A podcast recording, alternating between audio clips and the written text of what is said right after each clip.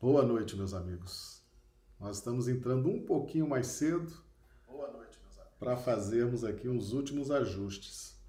Eu pergunto ao pessoal do chat que já, já está aqui conosco, a Dio Bezerra, de Manaus, Amazonas, Josélia Barbosa, Recife, Pernambuco, Maria do Socorro, Dávila de Rio Branco, Ranulfo Alves, Londrina, Paraná, Ilse Bentes, Rio Branco, Acre. Sejam todos bem-vindos. Eu pergunto como é que estão recebendo o sinal. Som, a imagem, se estão nos recebendo e como estão recebendo. Por gentileza, coloquem aqui, tá? Para a gente ver aqui como é que está a nossa transmissão.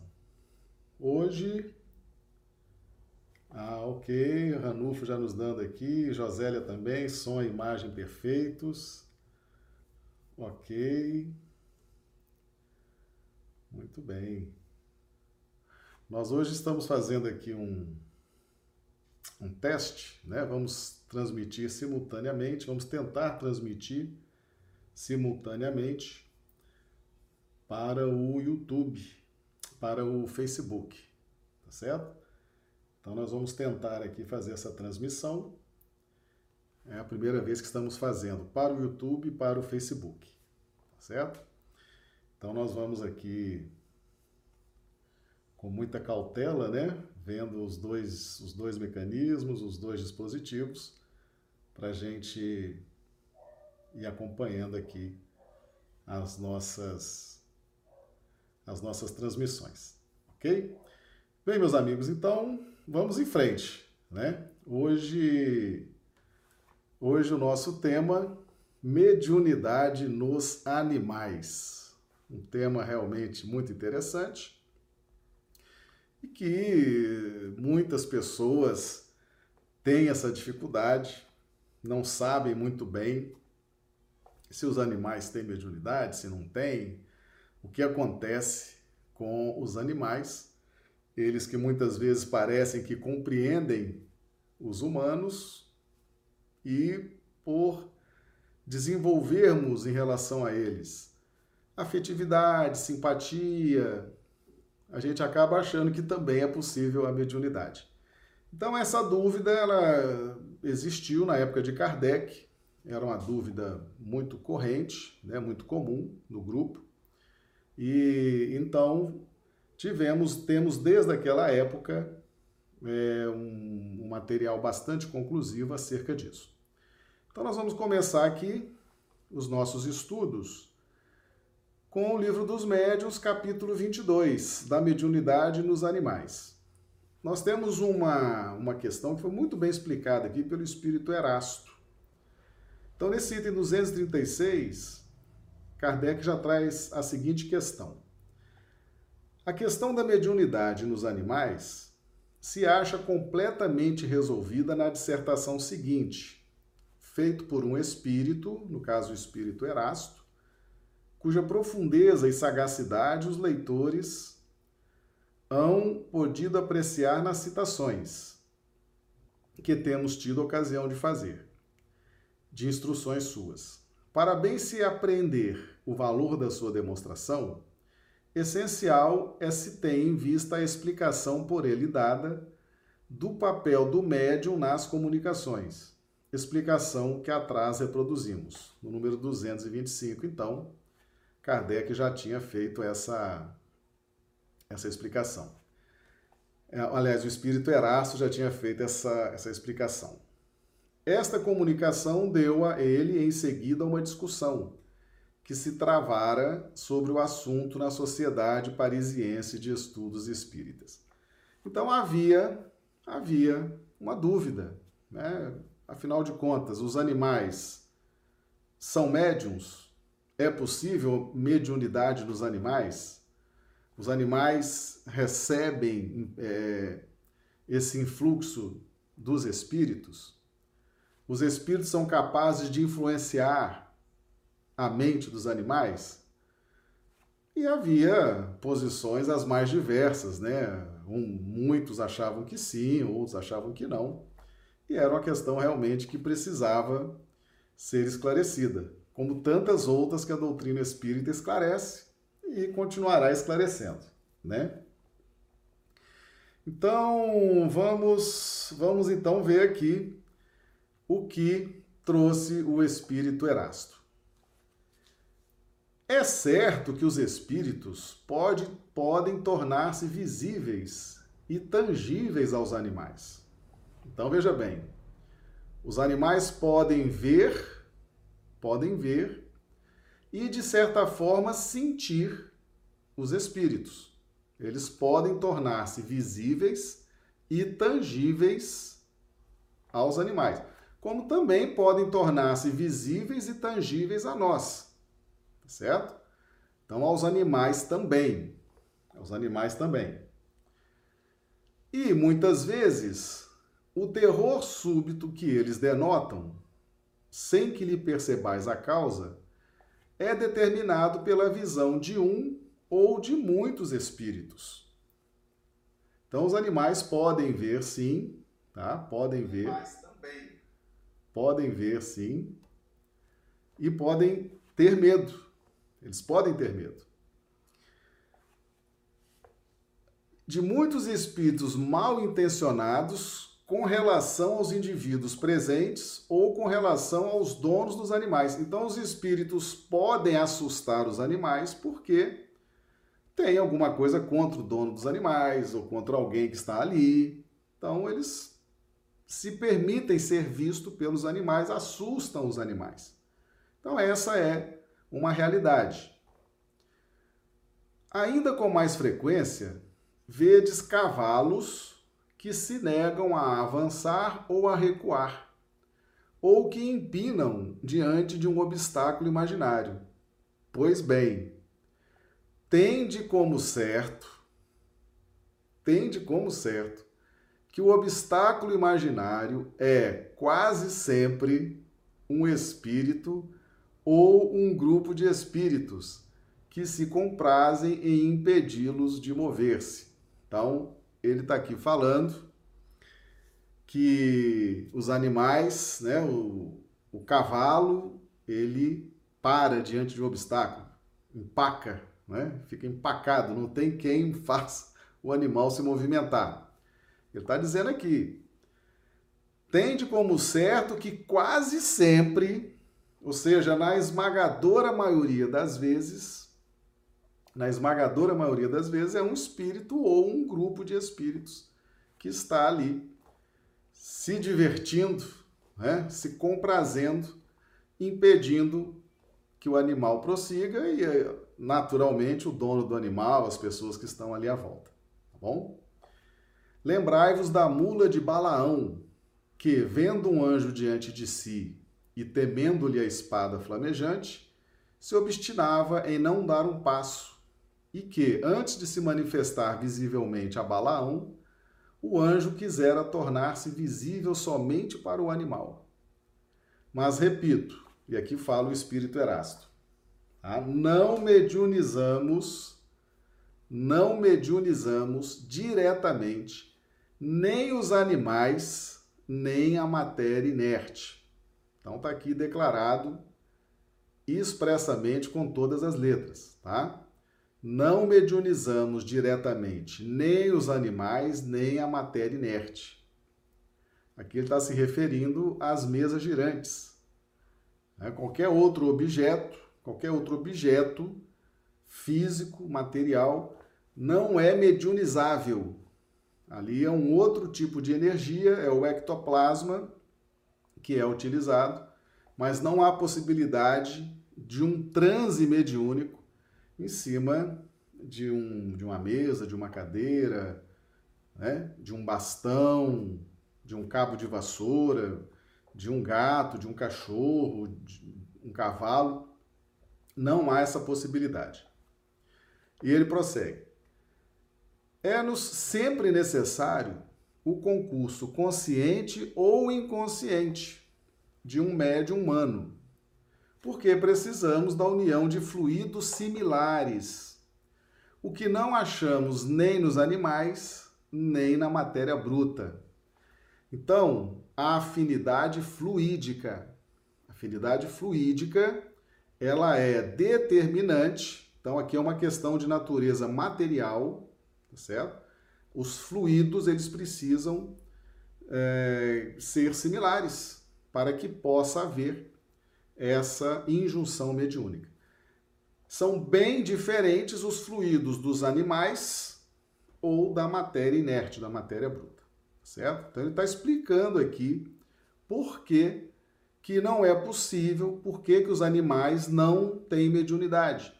Embora possam ver um espírito, né? Um cavalo pode ficar empacado quando vê um espírito ou quando vê um conjunto de espíritos. Um animal pode interromper a sua marcha, o seu deslocamento, tá? Quando ele vê um espírito. Isso é ver um espírito se assustar e ter medo. Agora, a mediunidade, que é a conjugação de ondas mentais, é impossível. Então, ele está explicando isso aqui com muito carinho, com muita paciência, tá? E ele trouxe um exemplo aqui, o espírito Erasto. O senhor T disse, magnetizou o seu cão. A que resultado chegou? Matou. Porquanto o infeliz animal morreu depois de haver caído numa espécie de atonia, de langor, consequentes à sua magnetização. Com efeito, saturando-o de um fluido aurido numa essência superior à essência especial da sua natureza de cão, ele o esmagou, agindo sobre o animal à semelhança do raio, ainda que mais lentamente. Assim, pois, como não há assimilação possível entre o nosso perispírito e o envoltório fluídico dos animais propriamente ditos, aniquilá-los íamos instantaneamente se os mediunizássemos. Certo? Então são energias, são energias, no caso aqui, esse magnetizador, né, o senhor T, citado pelo espírito Erasto, ele magnetizou o seu cão. O que, que aconteceu? O cão morreu. Matou o cão. Tá certo? Matou o cão. Se nós, se os espíritos tentassem impor a sua natureza fluídica aos animais, iriam matá-los, tá certo? Aniquilá-los-íamos instantaneamente. Então existe uma diferença muito grande nas energias do reino hominal, que é esse reino que nós estamos, para o reino animal. E uma diferença ainda maior dos espíritos desencarnados, a energia dos espíritos desencarnados, em relação aos animais. Tá certo? Se para alguns médiums humanos já é difícil essa combinação fluídica, tá certo? Já é difícil quanto mais de um espírito para um animal. Aí que se torna realmente intransponível essa barreira fluídica. Ok? Então, com muita prudência, o espírito Erasto vai explicando para é, resolver definitivamente a questão. Né? Isto posto, reconheço perfeitamente que há nos animais aptidões diversas, que certos sentimentos, certas paixões, idênticas às paixões e aos sentimentos humanos, se desenvolvem neles, que são sensíveis e reconhecidos, vingativos e odientos, conforme se procede bem ou mal com eles. É que Deus, que nada fez incompleto, deu aos animais, companheiros ou servidores do homem, qualidades de sociabilidade que faltam inteiramente aos animais selvagens habitantes das solidões.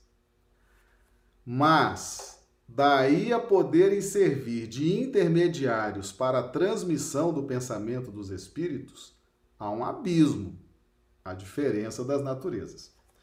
Então, meus amigos, que, o que, que eles estão dizendo aqui para nós? Estão dizendo o seguinte: os animais podem sim ser fofos, né? Tem animais que são muito fofos, eles cativam seus donos. É, mostram sentimento, mostram lealdade, mostram emoção. Todo dia a gente está vendo aí vídeos, postagens, né, que é animais muito emocionados a verem seus donos. Às vezes passam um longo tempo, quando vêm, se emocionam. É uma coisa realmente, são, são registros muito interessantes. Né?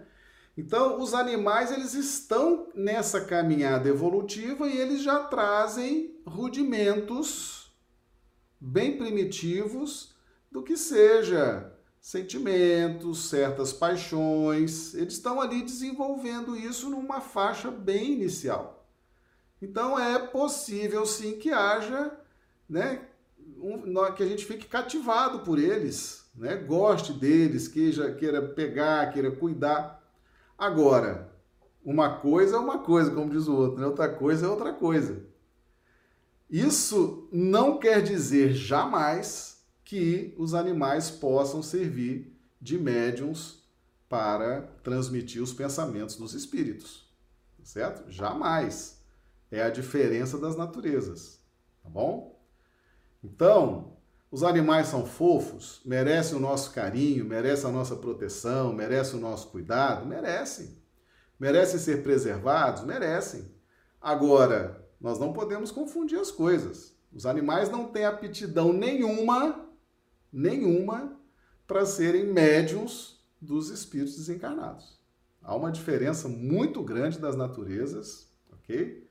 E a gente precisa entender bem isso aí para não ficar mistificando o animal. Às vezes a gente acha assim, nossa, esse, esse gato passou aqui, isso é um espírito divino que está mandando esse gato passar aqui, é, esse cachorro. A gente começa a mistificar, a gente começa a achar que o animal está mediunizado, né? que tem um espírito iluminado ali querendo nos transmitir alguma coisa, nos falar alguma coisa. A gente começa a viajar na maionese. Né? Então não há possibilidade. O máximo que o animal pode é ver um espírito e ficar ali empacado, assustado. Mas conjunção de ondas mentais não é possível, ok? Muito clara a posição do espírito Erasto, bem esclarecedora. E ele prossegue: Sabeis que tomamos ao cérebro do médium os elementos necessários a dar ao nosso pensamento uma forma que vos seja sensível e apreensível. É com o auxílio dos materiais que possui que o médium traduz o nosso pensamento em linguagem vulgar.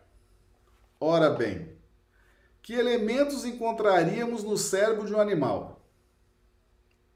Tem ele ali palavras, números, letras, sinais quaisquer, semelhantes aos que existem no homem, mesmo o menos inteligente? Entretanto, direis: os animais compreendem o pensamento do homem, adivinham-no até. Sim, os animais educados compreendem certos pensamentos. Mas já os vistes alguma vez reproduzi-los?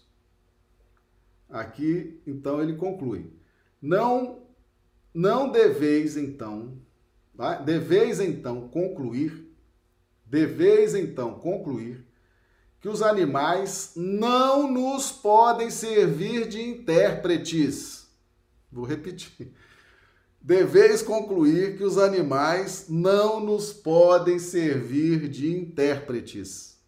Ok? Muito claro, muito muito definitiva essa posição, tá? Vamos aqui cumprimentar os amigos do chat, o pessoal está chegando. O... Nós já chegamos aqui, vamos lá, Del Simone de Rio Branco, Consuelo Badaró de Belo Horizonte, Minas Gerais, Valdirene Vaporano, Paraná, Clodomiro Nascimento de Rio Branco, Acre, Isaura Catório, Londrina, Paraná, Warne Teresina, Piauí, Regina Lazzarini, Belo Horizonte, Minas Gerais, Marli Pereira, Patos de Minas, Minas Gerais. Ah, todos os amigos aqui do chat, sejam todos bem-vindos. Um prazer tê-los aqui. No chat o pessoal pergunta, interage, né? Muito, muito interessante. E aqui também a turma do Facebook, nosso cumprimento ao nosso amigo João Pinheiro. Seja bem-vindo, João Pinheiro. O pessoal também está chegando aqui no chat do Facebook. Meus amigos, Espírito Erasto, Livro dos Médiuns, capítulo 22. Deveis concluir que os animais não nos podem servir de intérpretes. Ok? Isso aí é para tirar realmente todas as dúvidas acerca dessa questão. E ele ainda traz aqui, resumindo, os fatos mediúnicos não podem dar-se sem o concurso consciente ou inconsciente dos médiums. E somente entre os encarnados, espíritos como nós, podemos encontrar os que nos sirvam de médiums. Quanto a educar cães, pássaros ou outros animais para fazer tais ou tais exercícios, é trabalho vosso e não nosso. Certo?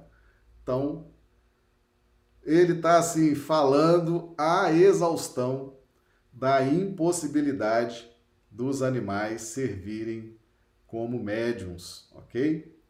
É realmente muito conclusivo essa questão, tá? Ah, nós, nós temos uma, uma questão muito interessante, eu já tinha comentado aqui em outro vídeo aqui no canal. Tá? E hoje eu trouxe aqui, que está lá no, no capítulo 25 do Livro dos Médiuns, das evocações. Então, nesse item 283, tem lá, evocação dos animais. Evocação dos animais. Aí tem a 36 pergunta. Pode evocar-se o espírito de um animal? Aí resposta. Depois da morte do animal, o princípio inteligente. Então ali não tem um espírito, certo? No animal, conceitualmente, é o princípio inteligente. O que, que faz essa diferença? Qual a principal diferença do princípio inteligente para o homem? É? Vegetal, animal, mineral, princípios inteligentes bem definidos. Para o homem, o espírito que acaba de chegar na faixa hominal a principal diferença que a doutrina espírita traz é o pensamento contínuo. Com o pensamento contínuo, abre as possibilidades de intercâmbio com ondas mentais, certo? Então, o animal é um princípio inteligente porque ele não tem pensamento contínuo, não tem ainda a razão. O seu pensamento ele é fragmentário. Então, morreu o animal, o princípio inteligente que nele havia se acha em estado latente e é logo utilizado por certos espíritos incumbidos disso para animar novos seres, em os quais continua ele a obra de sua elaboração. Assim, no mundo dos espíritos não há errantes espíritos de animais porém unicamente os espíritos humanos. Okay? Então, os animais, quando eles desencarnam, eles são agrupados dentro daqueles princípios inteligentes que têm a mesma natureza, têm a mesma natureza fluídica, estão no mesmo patamar da evolução. Tá bom? Então, é assim que funciona, tá? Letra A. Como é então que Tendo evocado animais, algumas pessoas hão obtido resposta. Aqui começa, é até é, é muito interessante isso aqui. Quer dizer, alguém evocou animal e teve a resposta. Né? O animal veio e falou e conversou. E aí o espírito responde: evoca um rochedo e ele te responderá há sempre uma multidão de espíritos prontos a tomar a palavra sob qualquer pretexto. Meus amigos, gravem essa frase. Evoca um rochedo e ele te responderá. Esse é um princípio universal nas leis que regem a mediunidade. Tá certo? A depender da minha ingenuidade, da minha inexperiência, da minha pouca disposição para estudar, da minha grande disposição de fazer as coisas dentro do experimentalismo, tá? Sem querer estudar, sem querer buscar conhecimentos. Nós vamos começar a nos relacionar com o plano espiritual dentro das nossas fantasias, dentro das nossas ilusões. Daqui a pouco nós estamos querendo falar com o espírito dos animais e vem ali o animal falar com a gente. E a gente acredita que é o animal que está ali conversando com a gente. Por que, que os espíritos fazem isso? Por causa. Eles querem se divertir, eles. É, isso é autorizado até para a gente crescer, para a gente amadurecer, para a gente ficar esperto, passar por essa vergonha, passar por esse vexame para despertar. Né? Então evoca um rochedo e ele te responderá. Tá certo? Então vamos ver aqui. Ele prossegue aqui. Pela mesma razão, se se evocar um mito ou uma personagem alegórica, ela responderá. Isto é, responderão por ela. E o espírito que, como sendo ela, se apresentar, lhe tomará o caráter e as maneiras. Alguém teve um dia a ideia de evocar Tartufo e Tartufo veio logo. Mais ainda, falou de Orgon, de Elmira, de Dâmide e de Valéria, de quem deu notícias. Mas, é, quanto a si próprio, imitou o hipócrita com tanta arte que se diria o próprio Tartufo, se este houver existido. Quer dizer, um mito, esse Tartufo nunca existiu, isso é um personagem, né? E tá lá o Tartufo, não, eu sou Tartufo, eu tava ali conversando com o órgão, com Elmira, com Damide, com vai, tá todo mundo bem, tá todo mundo tranquilo, o pessoal tá passeando aí, tá fazendo as coisas. Percebe como é a coisa? disse mais tarde ser o espírito de um ator que se desempenhar esse papel. Aí.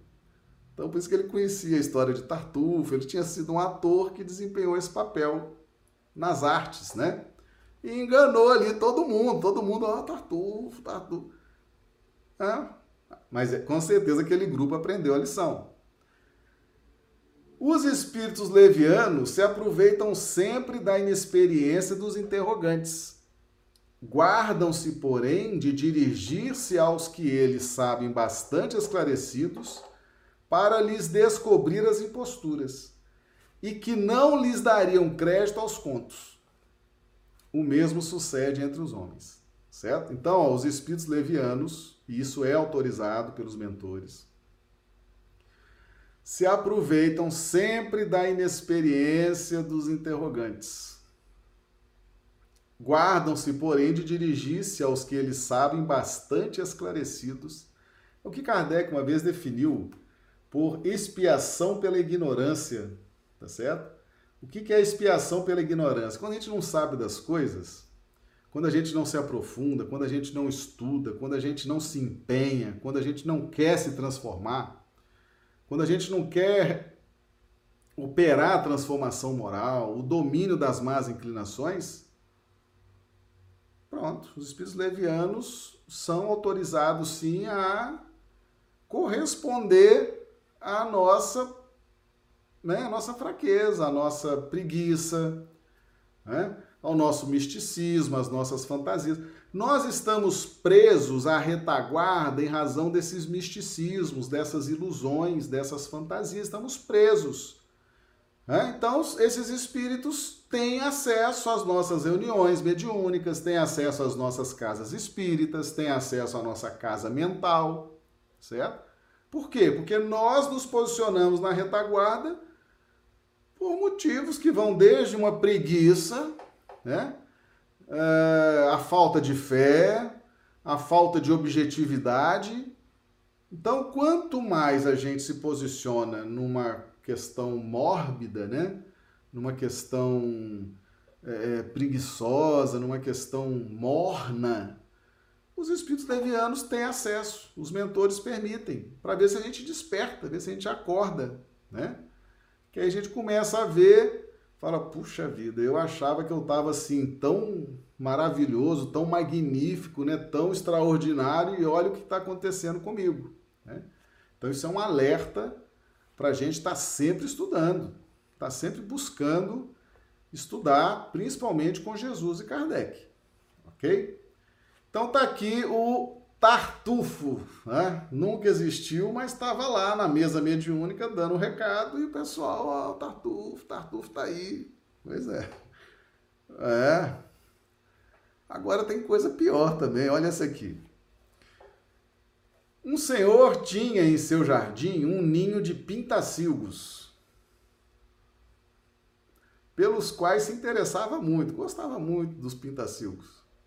Certo dia desapareceu o ninho.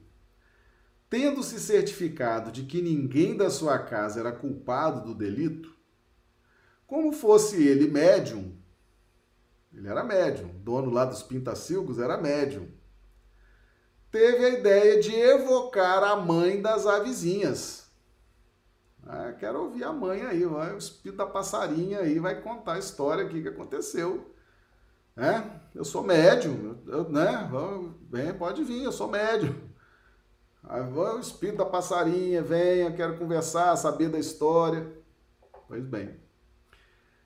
Ela veio e lhe disse em muito bom francês, uma educação polida, né? A ninguém acuses. E tranquiliza-te quanto à sorte dos meus filhinhos, pintacilgozinhos, né? Foi o gato que, saltando, derribou o ninho. Encontrá-lo-ás debaixo dos arbustos, assim como os passarinhos que não foram comidos. Feita a verificação, reconheceu ele exato o que lhe fora dito. Dever-se-á concluir ter sido o pássaro quem respondeu? Certamente que não, mas apenas um espírito que conhecia a história. Isso prova quanto se deve desconfiar das aparências e quanto é preciosa a resposta acima. Evoca um rochedo e ele te responderá. Tá vendo? Então, o médium foi lá evocar a mãe dos passarinhos e a mãe apareceu e falou: fica tranquilo, foi o gato, né?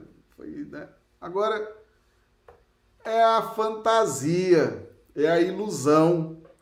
Depois que a pessoa lê o livro dos médios, depois que ela entende, depois que ela pensa, depois que ela reflete, aí ela tira essa ilusão da mente dela, tá certo? Mas enquanto a gente tem ilusões, meus amigos, enquanto a gente tem essas fantasias, os espíritos zombeteiros vão deitar e rolar, tá certo? Vão dominar, vão dominar, vão causar, tá certo? Vão estender os seus tentáculos de domínio em cima dessas ilusões, em cima dessas fantasias. Ok? Por isso que é importante estudar, por isso que é importante ler, ler sempre.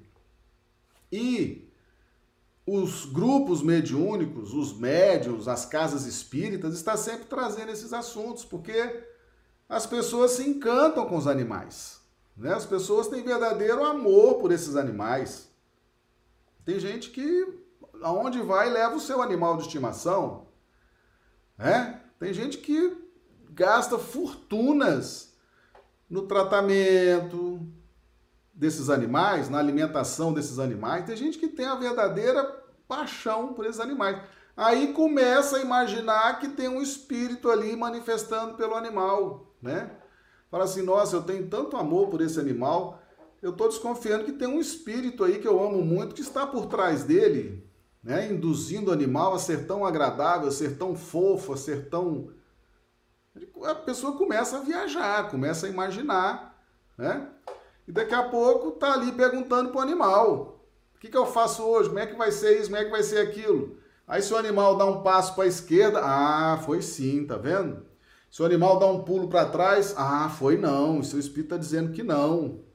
Aí começa a viajar, começa a ter ilusões, começa a ter essas coisas, certo? Então, Não é possível o fenômeno mediúnico através dos animais. Agora, evocai o rochedo e ele te responderá. Enquanto a gente tiver ilusão, enquanto a gente tiver fantasia, enquanto a gente não parar e estudar essas questões, os, os nossos mentores vão permitir que os espíritos zombeteiros façam esse trabalho para nos constranger e a gente então despertar. Tá certo? Meus amigos, vamos então nos transformar. Romanos 12, 2. E não sede conformados com este mundo, este mundo é de passagem, este mundo é um estágio que nós estamos fazendo, um estágio importante, mas que nós não devemos é, imaginar que seja o fim da linha. Existe matéria numa condição muito superior, muito melhor, certo? Existe convivências entre os seres num patamar de harmonia, de paz, em orbes superiores. É para lá que nós temos que ter o objetivo de ir. Aqui na Terra, nós é um mundo de passagem, é um mundo de provas e expiações. Não sejamos conformados com este mundo, mas nos transformemos como? Pela renovação do nosso entendimento. E a gente só renova o nosso entendimento estudando, lendo, assistindo vídeos, assistindo filmes, Aí você renova o entendimento, que entendimento nós já temos, temos muito entendimento sobre muita coisa. Agora nós vamos renovar esse entendimento. E aí nós vamos nos valer do Evangelho de Jesus, da doutrina dos Espíritos, para que possamos nos transformar e subir, subir na nossa escala evolutiva, tá certo? Então, para que experimenteis qual seja a boa, agradável e perfeita vontade de Deus. Então, a vontade de Deus é sempre boa, agradável e perfeita. Tá? Invariavelmente é uma vontade boa, agradável e perfeita. Tá? Os nossos amigos aqui também do, do Facebook, Dominga, Dominga Fernandes, né? Seja bem-vinda, um grande prazer tê-lo aqui com, conosco. Vamos dar uma volta aqui também pelo chat né, do, do YouTube. Os amigos do YouTube, vamos ver se tem alguma pergunta aqui. Ah, o Orne pergunta: Marcelo, esta liberdade que é deixada pelos espíritos superiores serve apenas de aprendizagem para os vivos ou também ajuda o desencarnado brincalhão?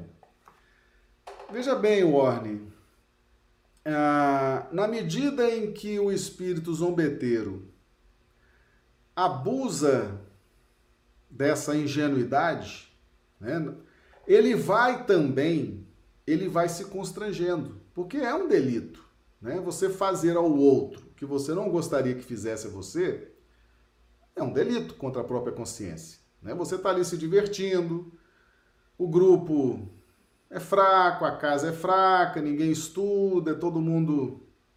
Aquelas pessoas que não estudam, pessoas mornas, pessoas que não se empenham. E ali ele fica abusando daquilo, né? fica ali se divertindo com aquilo, e chega uma hora que ele se constrange. Né? Ele vai se constranger com aquilo. Ele vai perceber que aquilo é uma maldade, que aquilo é algo realmente bastante constrangedor.